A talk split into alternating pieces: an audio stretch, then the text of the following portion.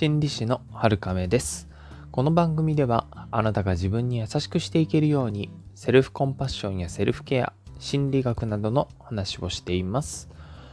えー、最近はですね朝とかだいぶ涼しくなってきましたね。リスナーさんの地域ではいかがでしょうか、えー、いつの間にかねお月見も終わっていたりしてまあ僕もあの一応ですねその日にお月見の日に月をちらりと眺めてね綺麗だなぁなんてやったりもしたんですけれども、まあ、こうやってね少しずつ秋が深まっていきますよね。そのうち寒い寒いってね言ってるうちに冬が来たりしますので今度はそれに伴ってあったかいのが嬉しい時期がやってくるかなと思います。その時その時の季節の美しさとかね寂しさとか五感で感じるものを感じていくっていうのもねマインドフルに生きるってことですのでおすすめできるかなと思います、えー、先のことばかり考える人生ですとやっぱりねこう先のことを考え続けているうちに人生が終わってしまう。そうすると自分の人生って何だったんだろうっていう風になるので今もしっかりね感じる時間が取れるといいかなって思います。これからの時期で嬉しいのっていうと僕は焼き芋ですね。結構ここ数年はスーパーとかで焼き芋も売ってるところが多いかなと思うんですけれども、えー、皆さんのところはいかがでしょうか？結構美味しいので焼き芋の移動販売の人はねたまらないのかなって。最近はあんま聞かないかなっていう気がしますね。だからあの石焼き芋ってねあの昔はよくあの車来たんですけれどもうんあれはあれで風情があっていいんですけどね。で、ちなみに、あの、焼き芋スーパーで同じようなのが売ってると思うんですけど、同じ品種でも店によって美味しさって全然違うんですよね。もちろん、焼き芋専門店とかですと、こう、焼き方とか、道具とかね、品種とかこだわりを持ってやってると思うんで、あのー、明確に違うのかもなーって思ったりもするんですけど、スーパーでよく置いてある、あの、電気で温めて、こう、石の上に置いてある、ような機械ですと芋そのものの違いが結構はっきり出てくるので同じ品種でもこの店のは美味しいあそこのはいまいちだったなっていう風になったりするんですよね。だからねあの私も近くのスーパーに美味しいっていうのがあるので結構そこばかり買ったりします。うん。で僕は品種としてはねシルクスイートっていうのが好きなんですけどあのリスナーさんご存知ですかね？これ、掛け合わせでできた品種なんですけれども、少しねっとりめで甘みが強くて、で、結構保管とかもしやすいし、病気にも強いんだったかな？そういう結構いいとこずくめの品種で、で、親に勧めたら、あの、芋も気に入って、今はね、あの、毎年畑で作ってたりするんですよね。うん、毎年結構品種改良とかで新しいあの芋の種類とかも出てきたりして見つけたら買ったりするんですけどまあねやっぱり当たり外れあるのでシルクスイートはね安定感高いし美味しいのでしばらくはこれを基本でいくのかなって思ったりもします。なんか副業とかでね焼き芋とかも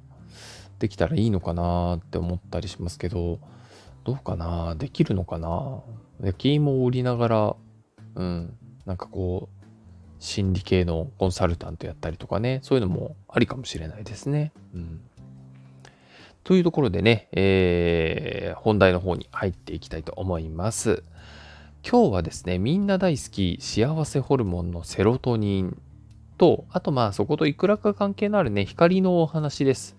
まあ、セロトニンっていう言葉はもうだいぶ広まってきたかなっていう気がしますので、まあ、知ってる方、特にね、心理とかメンタルに興味のある方は聞いたことがある方が多いんじゃないかなと思う言葉ですね。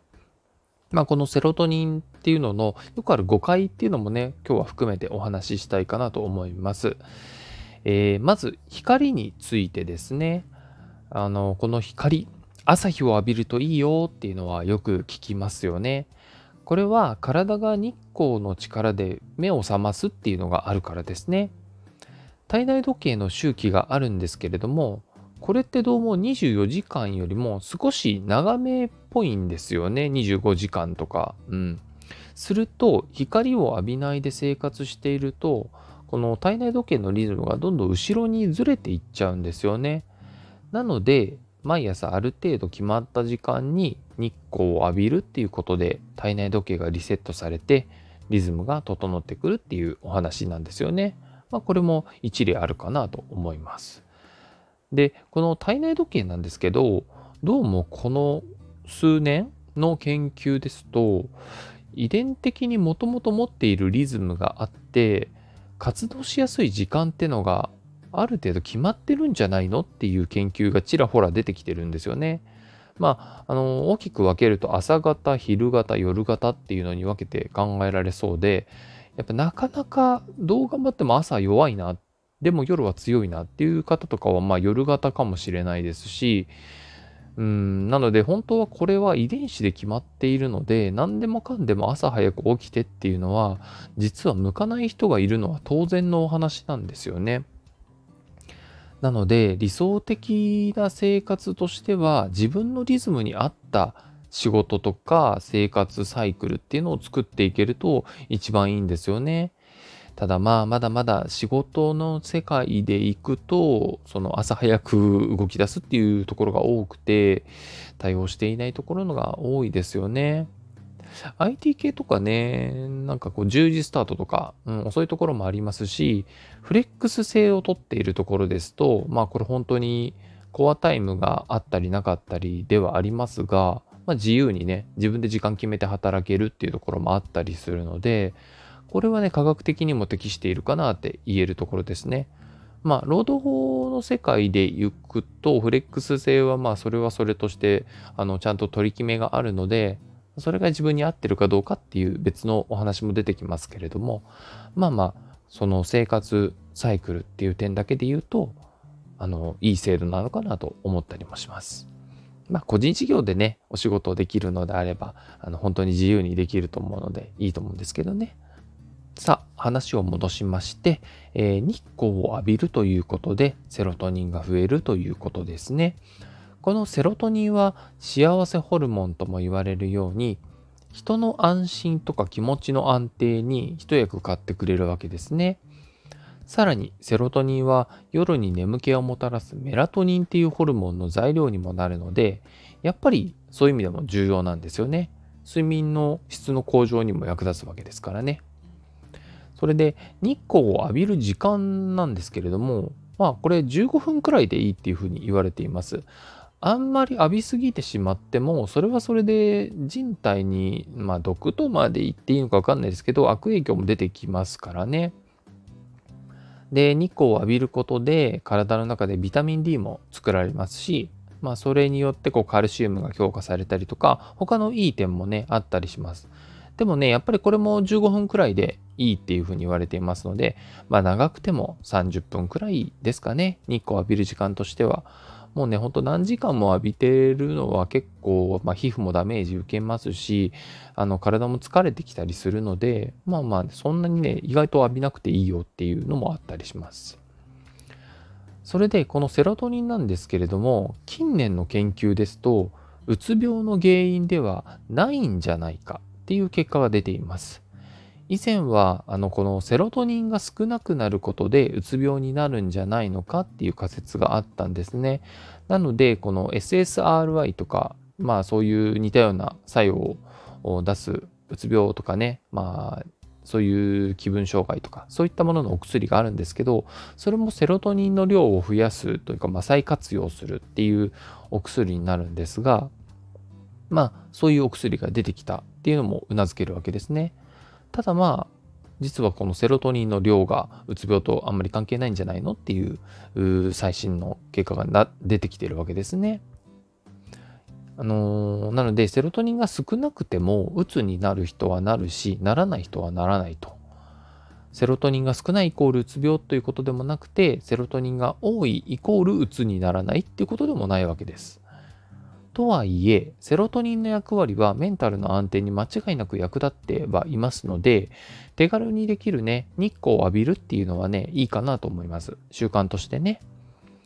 セロトニン以外の効果も、やっぱりさっき言ったようにね、ビタミン D とか、あの、いろいろあったりしますからね。で、えー、日光のような強い光を全身で浴びたり、目から光が入るってことで、体とか脳が覚醒状態になるわけですね。あの目が覚めるというか、こう動けるモードになるわけです。やっぱなんかこう光を浴びるとなんとなくこう活動できそうな気持ちになったり、えー、する方もいるんじゃないでしょうかね。長時間ね、浴びるとね、逆にやっぱ疲れちゃいますので、適量で、まあ、30分くらいで、あの、収めておくのがいいかなと思います。で、えー、人工の明かり、まあ照明ですよね。で、えー、日光に匹敵する効果を出すには、それ専用のライトがやっぱり必要になるので、うん、そこまでするくらいであれば、こうね、カーテンレールに取り付けて、まあ、自動であの決めた時間になったらカーテンを開けてくれる機械とか買う方が個人的にはいいかなと思ったりします。日光の自然の力っていうのは、まあ、今の科学で分かっている以外のメリットもきっとあるはずなので可能であればね人工の照明よりも自然の力に、えー、あやかっていく方がいいかなと思ったりもします。ね、やっぱりこう人間も自然の生き物ですからね、うん、作られた機械ではないので、はい。まあ、そんなところで光を上手に、えー、使っていっていただけるといいかなと思います。本日も最後までお付き合いいただいてありがとうございます。この放送がお役に立てれば嬉しいです。今日もあなたが自分に優しくあれますように、心理師のはるかめでした。